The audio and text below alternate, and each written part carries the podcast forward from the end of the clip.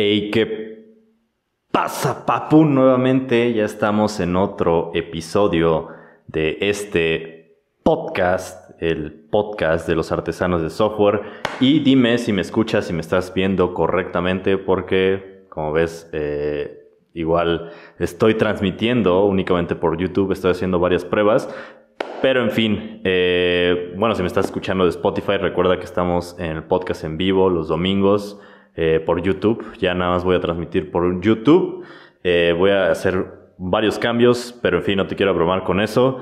y en este episodio, pues vamos a estar viendo un tema bastante interesante que me han preguntado acerca del backend development.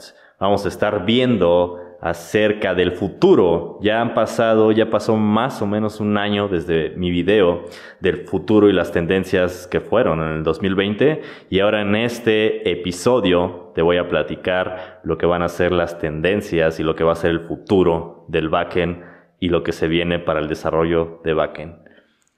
Es probable que no te hayas dado cuenta y tu empleo como backend development, backend developer esté en riesgo. Así que quédate a escuchar este episodio porque va a estar bastante interesante. Recuerda, eh, puedes dejarme tus comentarios durante el live en la caja de comentarios de, en el chat de YouTube. Y pues ya comenzamos este episodio.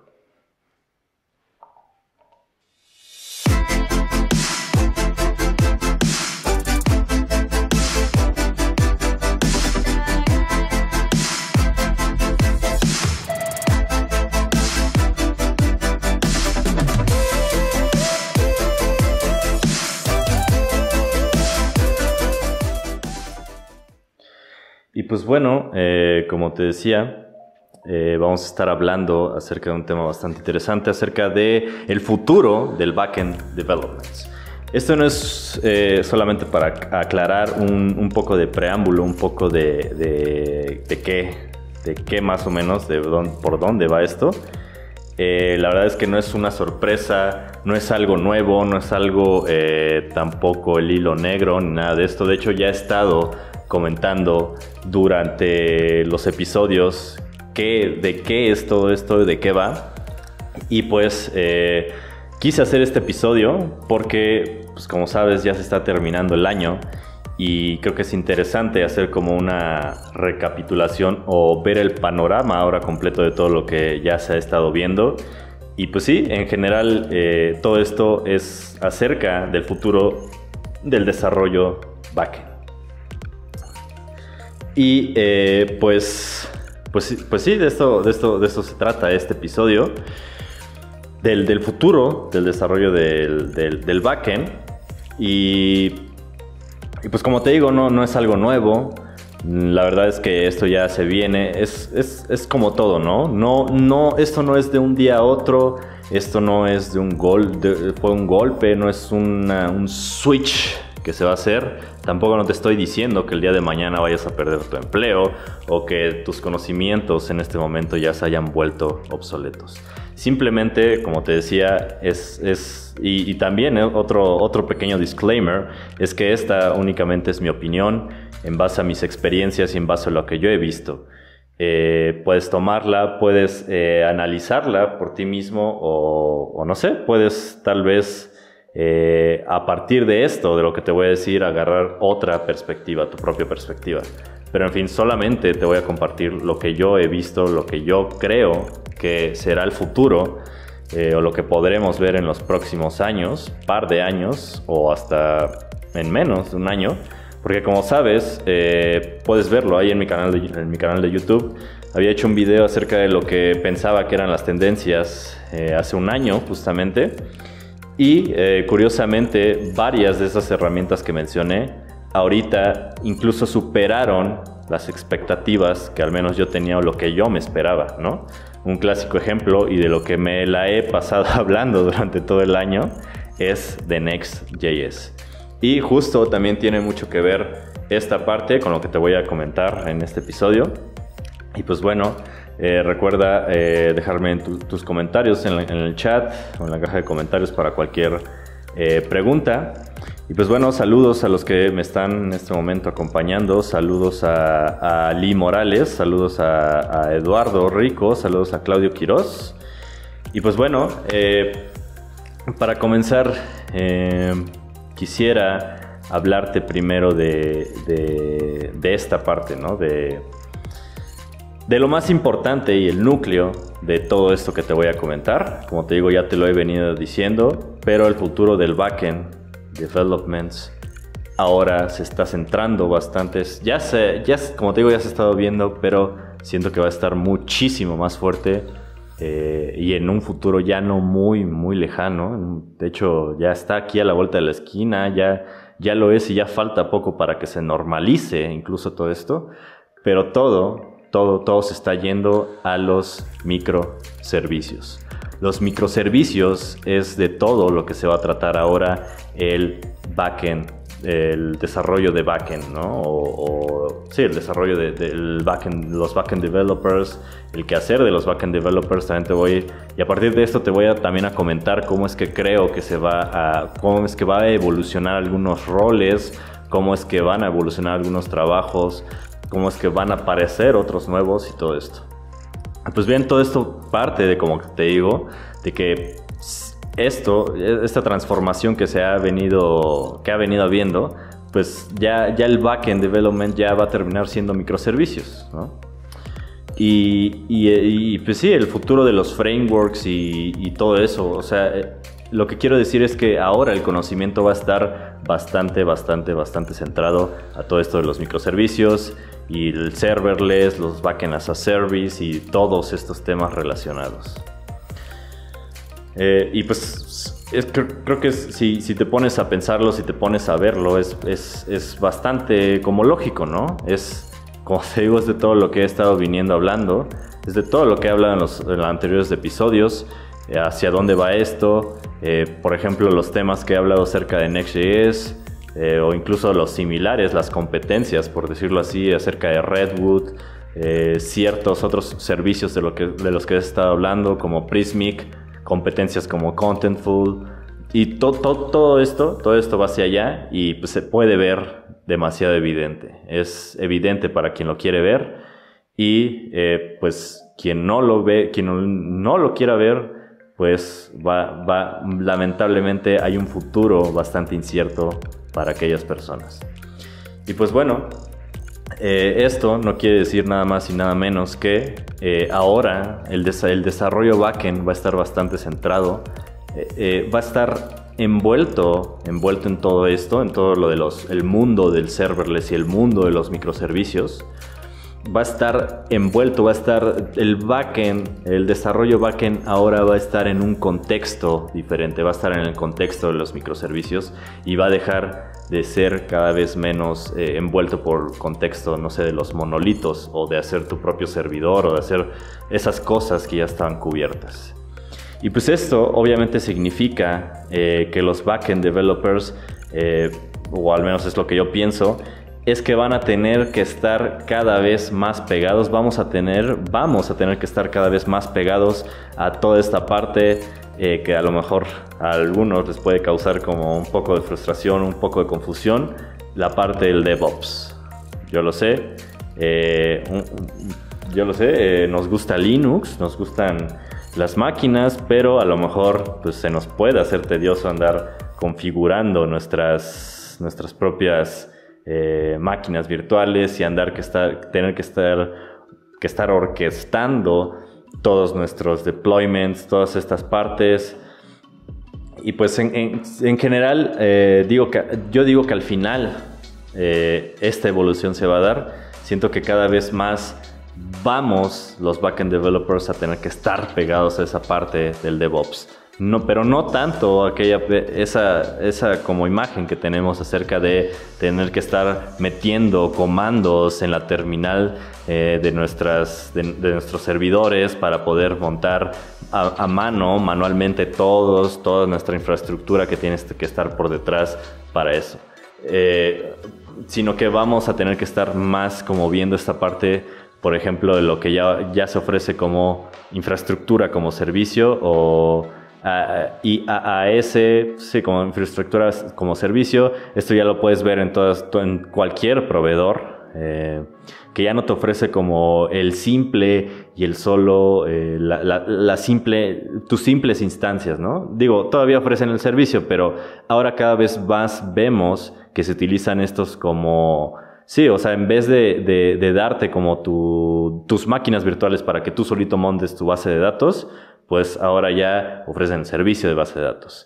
Eh, en vez de que montes tú, tú mismo en, en las instancias algún eh, function runner o algún, eh, sí, como este creo que se llama como, hay un programa open source para correr los, las funciones como serverless, ¿no?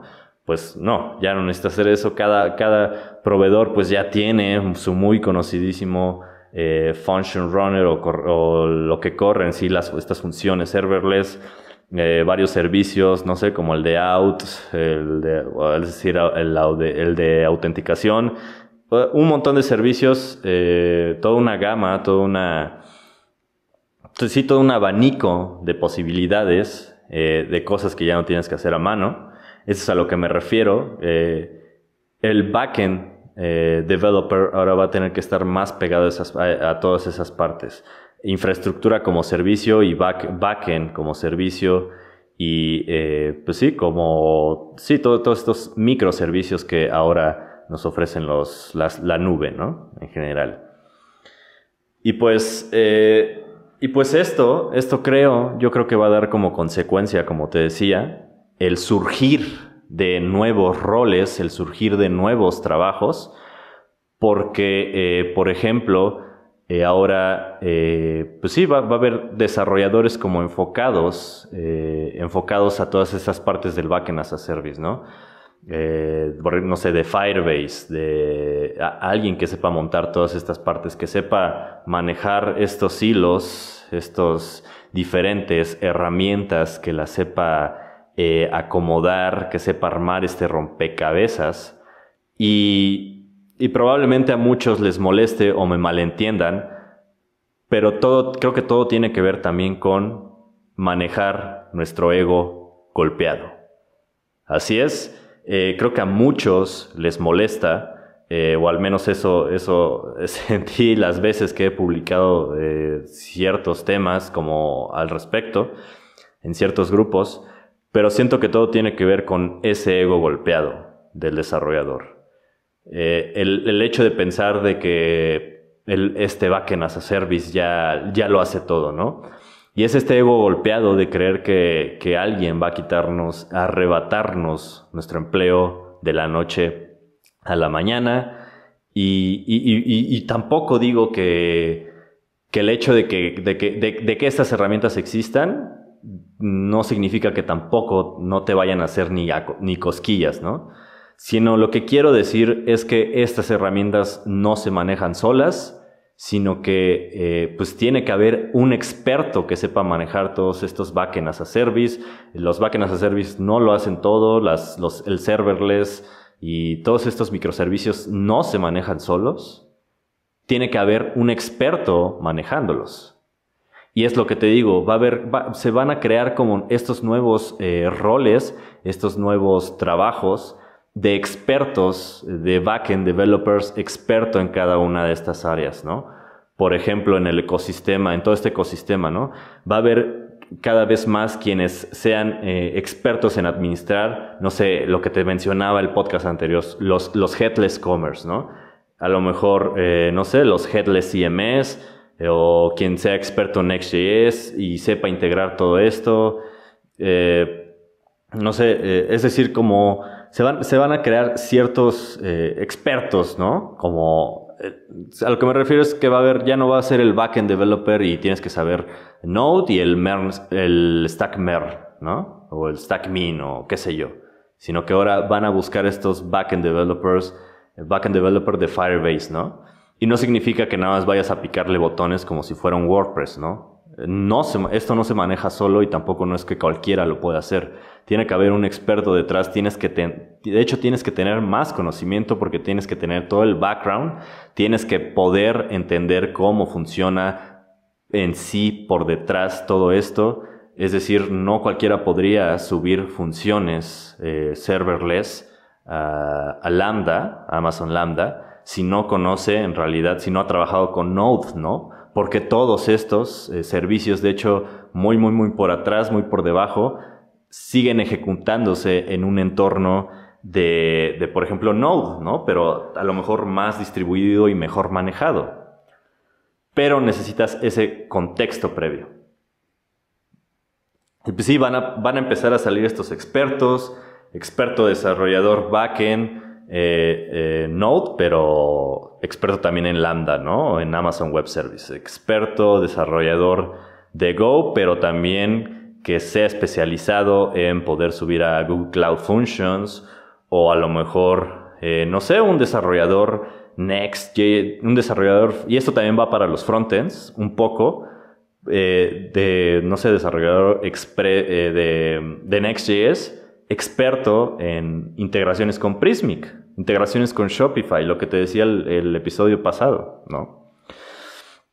Y sobre todo, eso también es importante, tanto backend como, como frontend, porque creo que Next.js está, ya, ya, te habrás dado cuenta que yo soy súper fan de Next.js y, y pues sí, yo siento, confío tanto y tengo tanta fe en este framework y es que está haciendo tantos cambios que va a empezar a moldear, de hecho, la realidad de nuestra realidad. En fin, eh, creo que Next.js, en pocas palabras, va a empezar a normalizar ciertas cosas. Next.js se va a volver la norma. El levantamiento, que por cierto por ahí algo, hay, un, algo que se está moviendo que se llama eh, The Rising of the Jamstack, el, como el levantamiento, el, relevantamiento del Jamstack se van a empezar a normalizar muchas cosas. Tal vez vas a ver, empezar a ver Next.js por todos lados y tanto backend como frontend tienen que empezar a convivir eh, en este ecosistema que te digo del contexto de estar eh, ya en plataformas, en plataformas serverless o microservicios o todo este ecosistema, ¿no? Pero eh, no, no, no te confundas, no te confundas con lo que te estoy diciendo tampoco o más bien no, no, te sientas como atacado, porque obviamente eh, no estoy diciendo que vayan a desaparecer todo lo que ya existe ahorita, ¿no? Eh, no va a morir de la noche a la mañana, como te digo, eh, así como existió, como existe GraphQL y el hecho de que exista no significa que ya absolutamente todo el universo, todo, todo el planeta Tierra utilice GraphQL, ¿no? Y sigue habiendo RESTful e incluso sigue existiendo los web services eh, de, que se utilizaban con Java, ¿no? De SOAP y todo eso. Y siguen existiendo, ¿no? Así como también hay muchos lenguajes ya y sigue habiendo software y programadores que utilizan COBOL, ¿no? Pero lo que también es cierto es que eh, no significa que no vaya a ser, no se vaya a minimizar esto.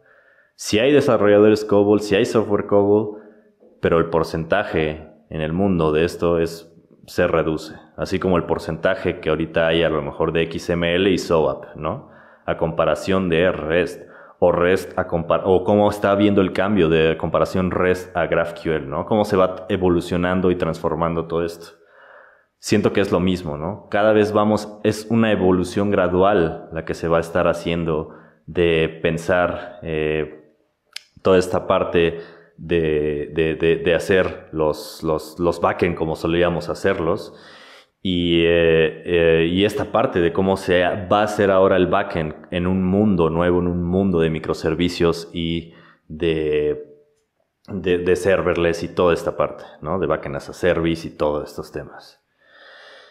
Y pues sí, de nuevo te lo digo, eh, como siempre te lo digo, es el, todo se trata de evolución, me gusta verlo muy darwinista todo esto, pero ah, eh, todo esto se trata de, evolución. El software evoluciona cada rato, nosotros tenemos que hacerlo junto con el software. Eh, adáptate, adáptate, evoluciona, sobrevive o muere, ¿no? Y, en, y, en realidad lo que te quiero decir, eh, porque como te dije al principio, esto no es nuevo, esto ya se viene dando, Eh, sin embargo, cada vez se ve, es más notorio cómo evoluciona y cómo se transforma todo esto, ¿no? Pero eh, te lo digo, te lo quiero, te lo quise decir, probablemente ya lo sabías o ya lo habías visto, ya lo habías notado, incluso ya sabes de todo esto. Pero lo quise decir de todos modos porque estoy notando mucho allá afuera, o es lo que alcanzo yo a ver, que hay muchas personas que todavía están eh, utilizando o están tratando de, investigar o, todavía se está como queriendo normalizar o jalar a que no se muevan las cosas. Eh, veo muchas personas que siguen estudiando, por ejemplo, querer, quieren lograr aprender lo del MER, ¿no? El MERN stack o el Min stack o, estas partes.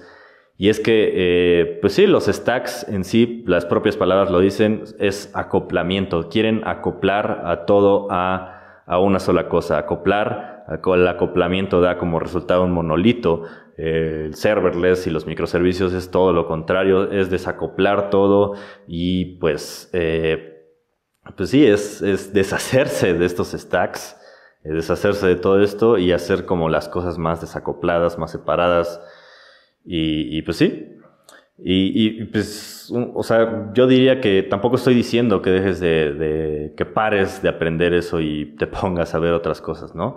Simplemente que tengas, eh, como ya te lo decía, este, este enfoque a microservicios, este enfoque a serverless. Sí, sí, eh, ve, por ejemplo, Minstack, pero a lo mejor empieza a desacoplar todo, ¿no? ¿Por qué vas a utilizar Mongo localmente si puedes a lo mejor utilizar Atlas, ¿no? Mongo Atlas que es Mongo como servicio. Empiezas a quitarle la M, ¿no?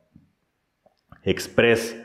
Eh, bueno, eh, ahí recomendaría checar Nest porque es más como para este tipo de cosas. De hecho, eh, la inyección de dependencias que tiene Nest te permite incluso ir desacoplando tu propio backend a diferentes microservicios o subdividir a microservicios algo que ya tenías desarrollado.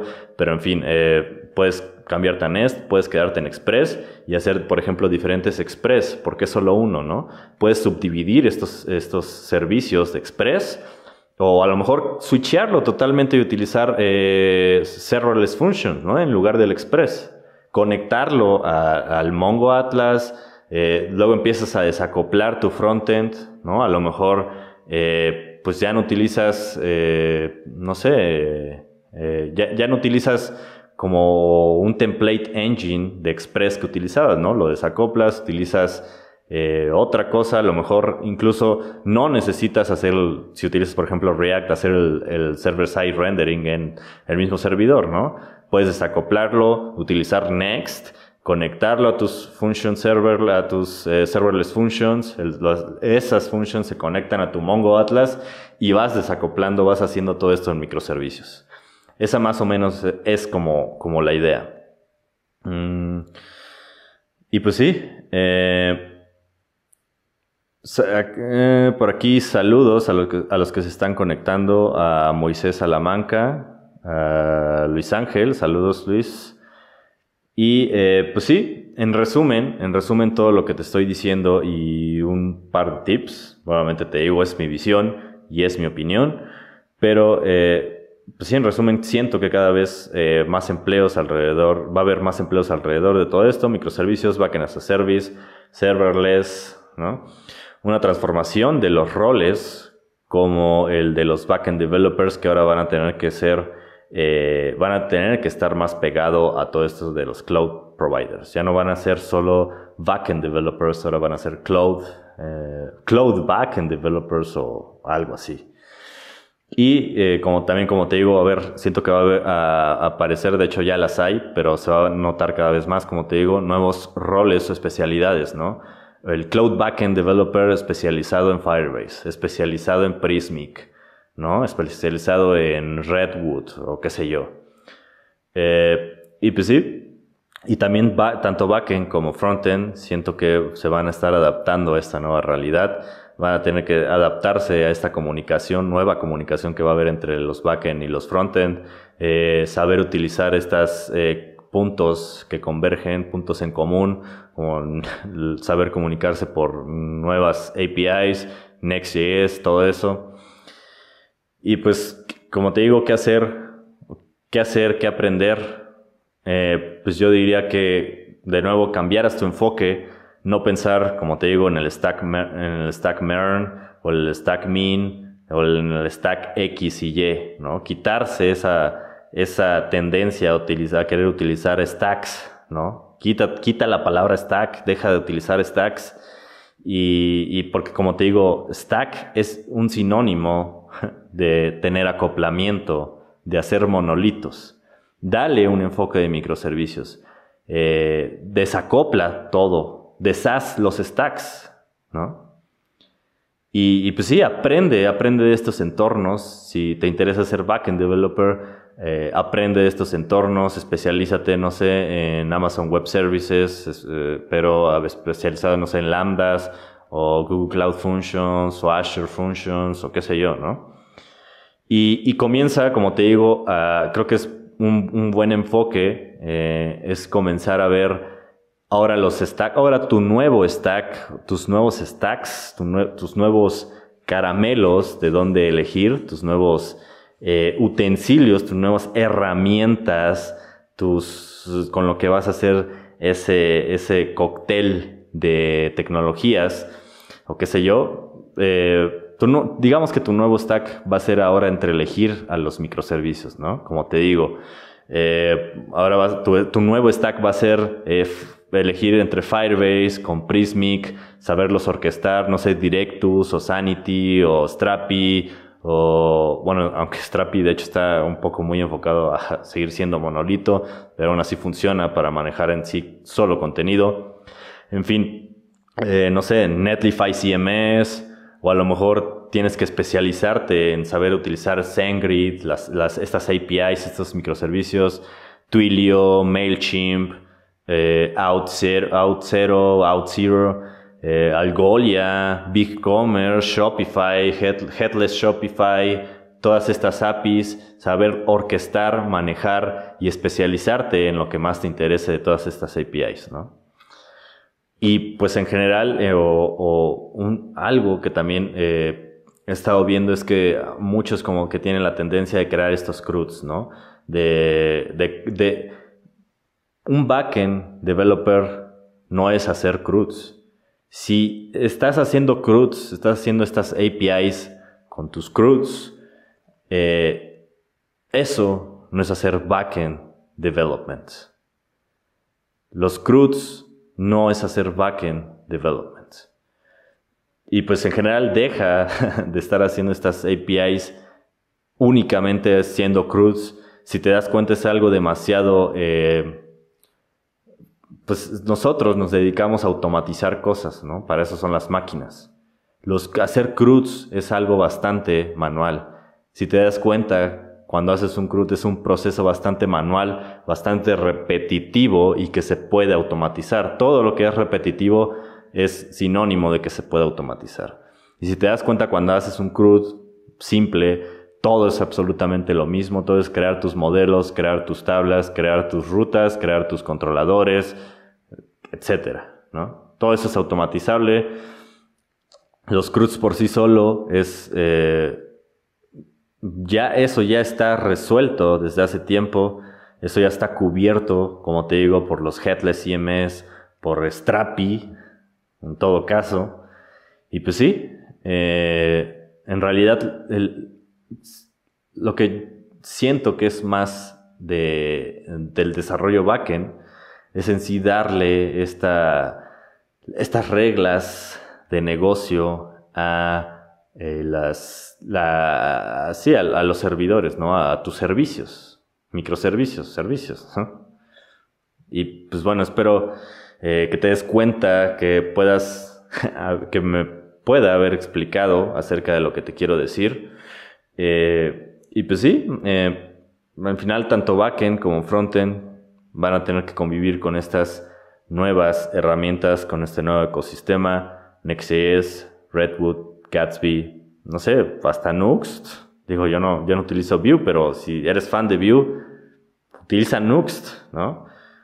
O sea, no importa la herramienta que utilices o si eres React, si eres Angular, si eres Vue o si manejas las tres o qué sé yo, pero enfócate a los microservicios, enfócate al serverless, eh, deja de hacer stacks. Backend developer, un backend developer no es eh, quien hace los CRUDs, eso ya está resuelto. Lo importante son las reglas de negocio, lo importante es el performance, lo importante es orquestar la infraestructura como servicio, porque como te digo, ya ni siquiera eso tenemos que tocar. Poder orquestar los microservicios que ya existen. Y pues sí, en general, creo que esa es como mi opinión, mi visión de todo lo que pienso que, que va a pasar o que se va a estar viendo. Y pues sí, eh, no sé si quieras dejarme algún comentario o algo que tú opines acerca de todo esto que te estoy hablando. Por aquí hay un par de, preguntas. Eh, dice Moisés Salamanca, ¿qué piensas de .NET a futuro? La verdad es que no, no he, yo no he desarrollado tanto en .NET. De hecho, este, curiosamente, eh, la primera vez que vi .NET me agradó bastante todo el, soporte que da Microsoft al desarrollo por ese lado, pero la verdad es que nunca eh, estuve profesionalmente, incluso desarrollando en .NET, solamente pruebas mientras exploraba lo que en realidad me gustaba. Pues no podría decir gran cosa acerca de .NET, pero eh, sigue siendo todo absolutamente lo mismo. Eh, por lo mismo de que Microsoft da mucho soporte a todo lo del desarrollo, es la misma respuesta. Ver, voltear a ver qué ofrece Azure para desarrolladores.net. Voltear a ver qué ofrece Azure y qué puedes hacer con .NET, enfocando el desarrollo a microservicios, a las funciones, al serverless functions y todo eso. Mm, por aquí eh, Dice Eduardo, yo creo que todo va a migrar a tener CDNs en lugar de tener un backend as a service, porque es más barato y una startup yo creo que preferiría tener disponibilidad de ese estilo a un backend as a service, teniendo Strapi similares. Por los costos, dependiendo del flujo, es más barato eh, pagarle un backend dev a Firebase, por ejemplo. Eh, Mm, me gusta mucho Python, pero es lento desde mi punto de vista. Aquí me perdí un poco en los comentarios. dice Jorge Morfines. Yo, yo como parte backend, donde elaboro, he hecho sistemas para automatizar y desarrollar reglas de negocio. También APIs RESTful para manejar órdenes en un commerce y clientes de APIs de tercero. Todo con Python. Dice Eduardo, me gusta mucho Python pero es lento desde mi punto de vista. Eh, de vista Python va a cambiar a, Go. Es sintaxis similar, pero puede ser asíncrono, dice Jorge Morfines. Hacer un CRUD no es backend, no es backend, no es hacer backend, así es, es correcto. El backend se trata de la lógica de negocio, donde realmente están los algoritmos que se requiere para el sistema que solucionan los problemas. Dice Jorge, eh, Python para una empresa pequeña le sirve y bien combinado con otras tecnologías funciona para lo que quieras, es mi opinión.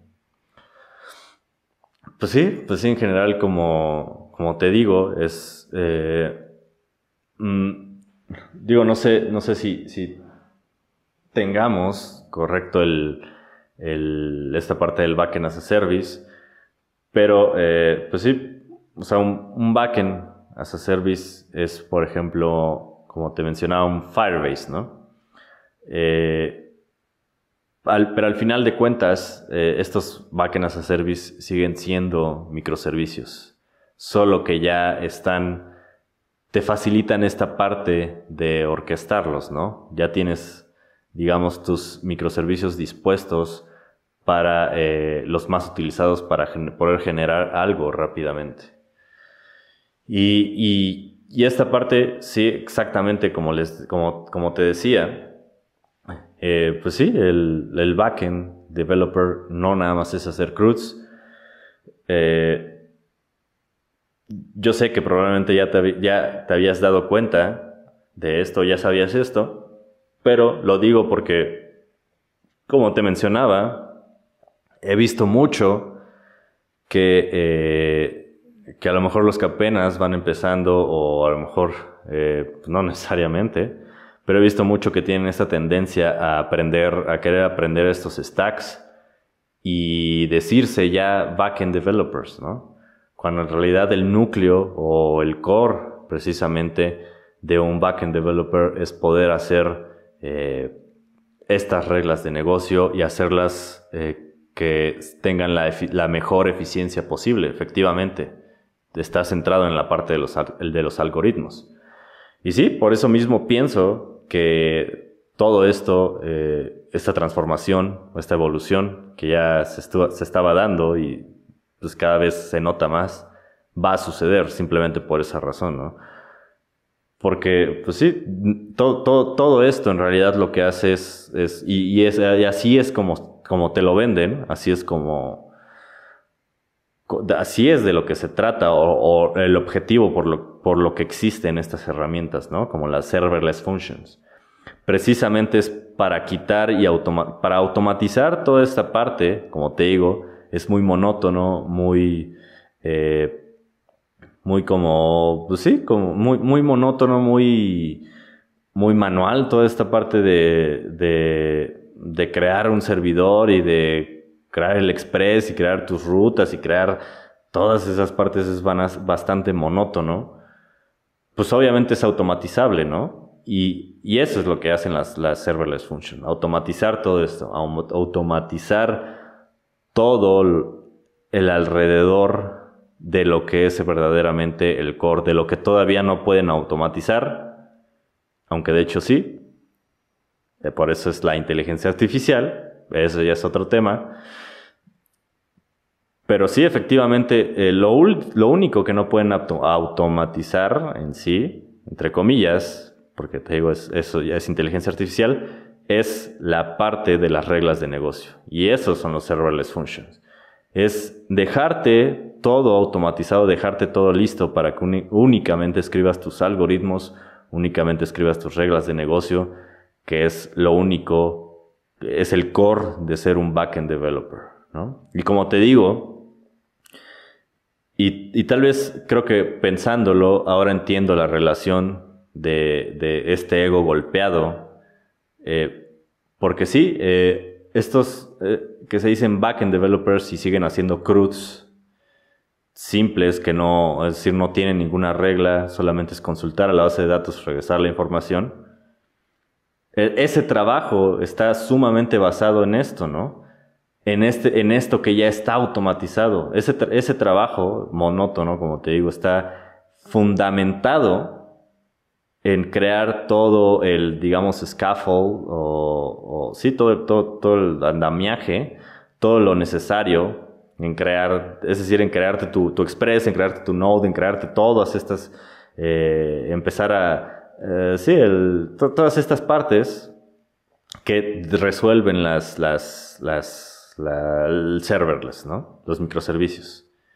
Y como todo este trabajo está fundamentado en eso, pues el hecho de que te digan, pues ya no tienes que hacerlo, ya existe esto, pues a lo mejor es probablemente el ego golpeado, ¿no? porque es un trabajo fundamentado en hacer algo que ya está automatizado.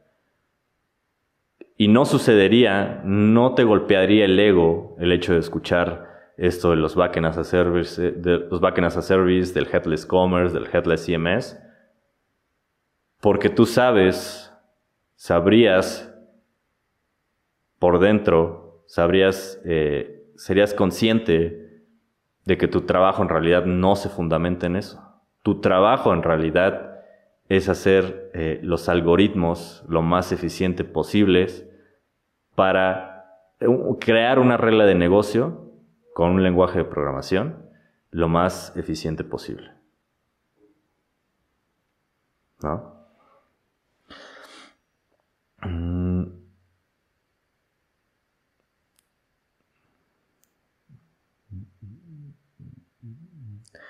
Aquí hay un par de comentarios. Eh, eh, están hablando acerca de, eh, me parece, una comentarios acerca de los lenguajes de programación.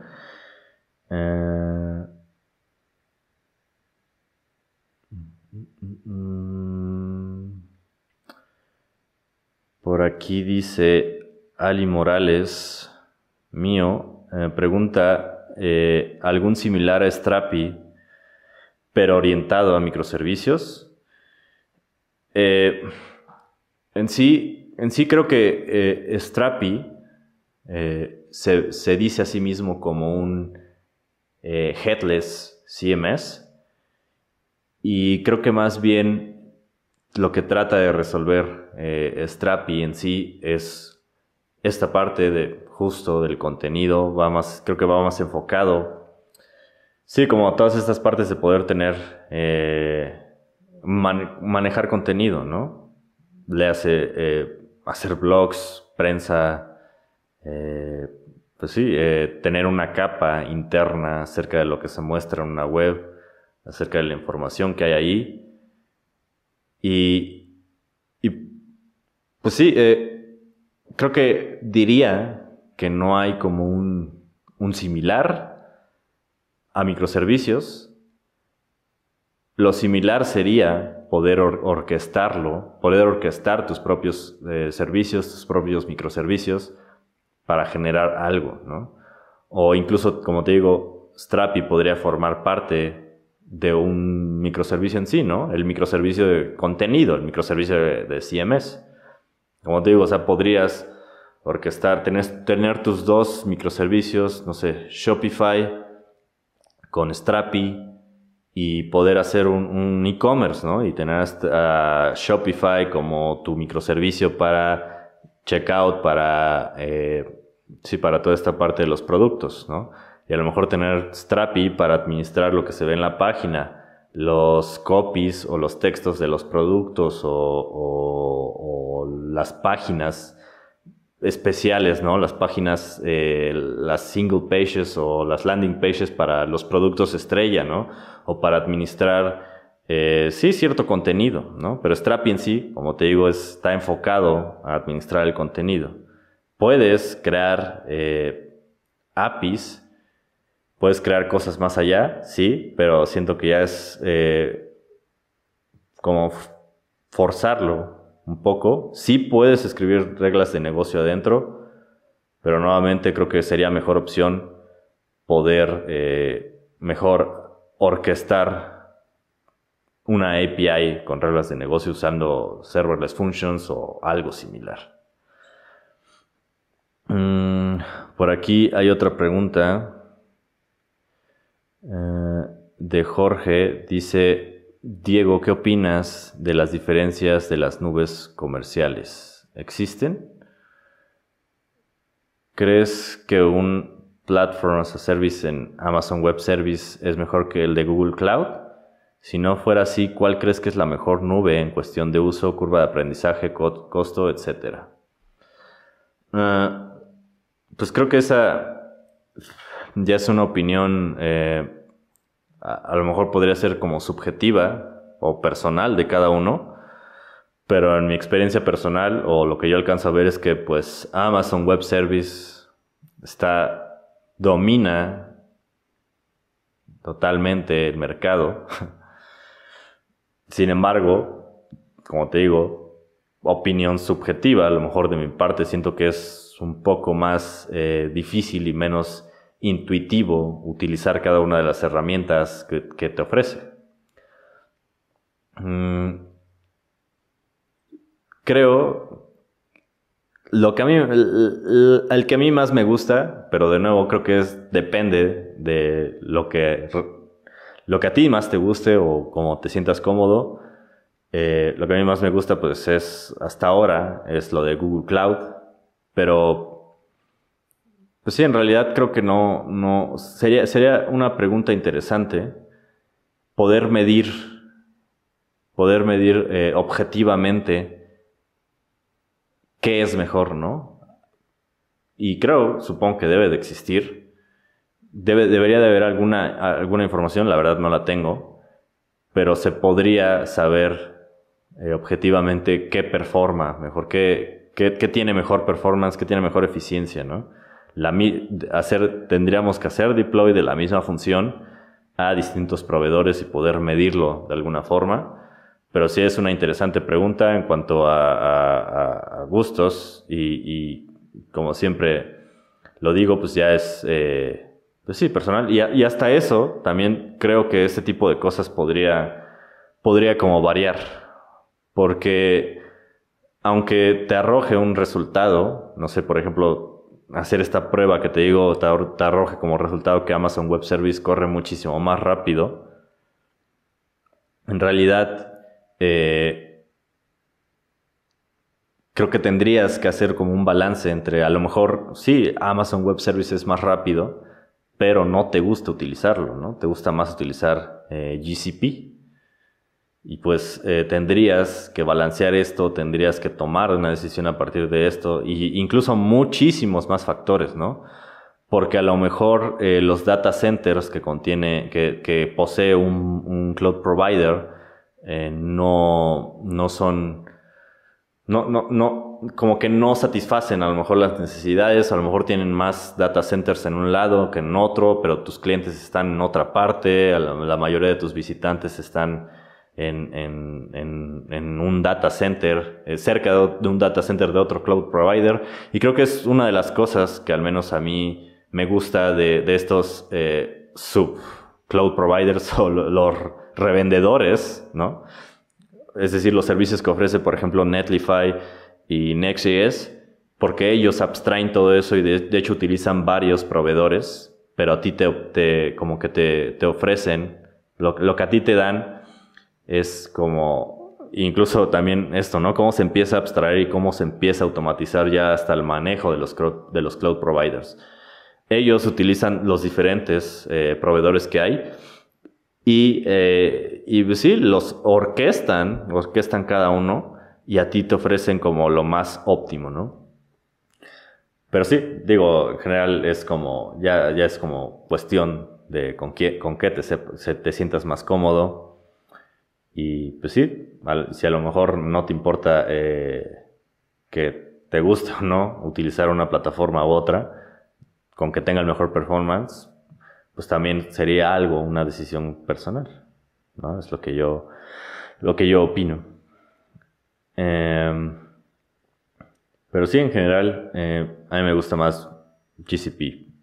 Se me hace mucho, muchísimo más fácil y sobre todo porque pues, tiene esta parte de Firebase eh, y también, pues, eh, pues sí, en cuanto a costos, pues al igual que como cualquier otro cloud provider, te ofrece como esta parte gratuita, eh, te ofrece, de hecho, creo que toda, una, toda una instancia gratuita. pues sí, en cuanto a Firebase, también están los planes gratuitos.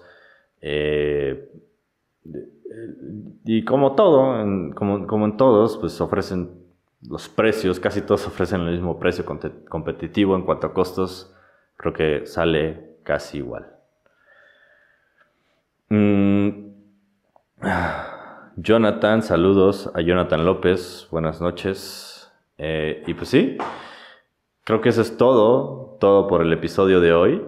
Eh, ya casi se acaba, se acaba el año y pues nada, solamente me gustaría cerrar con eh, nuevamente eh, esta parte y, creo, que es más para los que están como todavía viendo todo esto de los, de los stacks en OJS y todas estas partes, ya no continúen ese camino de los stacks y los CRUDs, volteen a ver más como esta parte de poder hacer deploy de tus reglas de negocio y tus algoritmos en un entorno y en un ecosistema, en el nuevo mundo, en este nuevo mundo de los microservicios, del serverless y de los backend as a service.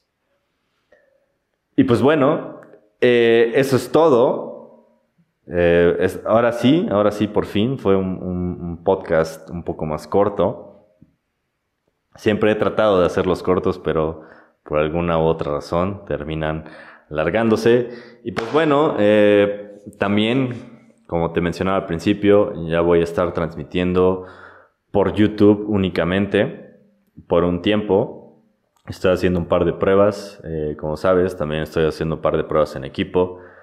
Eh, y pues sí, también por ahí hay unas cuantas sorpresas que van a venir.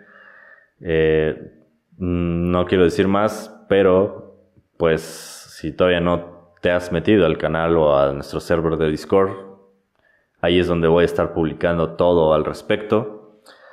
Eh, se vienen también eh, muchas cosas para los que buscan oportunidades de, empleo o que apenas están comenzando o que quisieran eh, como estar, tener esta, esta parte que a mí me hubiese gustado tener en aquel entonces de los, de los, de, pues sí, de, las mentorías y de incluso poder entrar a una empresa a trabajar o a tener esta como experiencia, esta tal vez primera experiencia eh, guiada. Y pues digo, ya, ya, ya me estoy adelantando mucho, pero mantente al tanto en el Discord si te interesa esta parte, si apenas estás empezando y te gustaría pues ya tener tu primer trabajo de, de, desarrollador o a lo mejor si eh, pues ya tienes un trabajo de desarrollador pero te gustaría mejorarlo, también se van a venir eh, muchas cosas. Eh, y pues bueno, espero que te haya gustado este episodio. Nos vemos en la siguiente. Saludos a todos. Saludos. Eh, gracias por acompañarme en este episodio. Saludos a Eduardo, a Jorge, a Jonathan, a Cristian, a Lee. Gracias. Muchas gracias a todos. Muchas bendiciones. Eh, mucho éxito. Mucho... Y pues ya se vienen las fiestas. También bendiciones, mucha salud para ti, para los tuyos. Y nos vemos en el siguiente episodio. Muchas gracias. Hasta la próxima.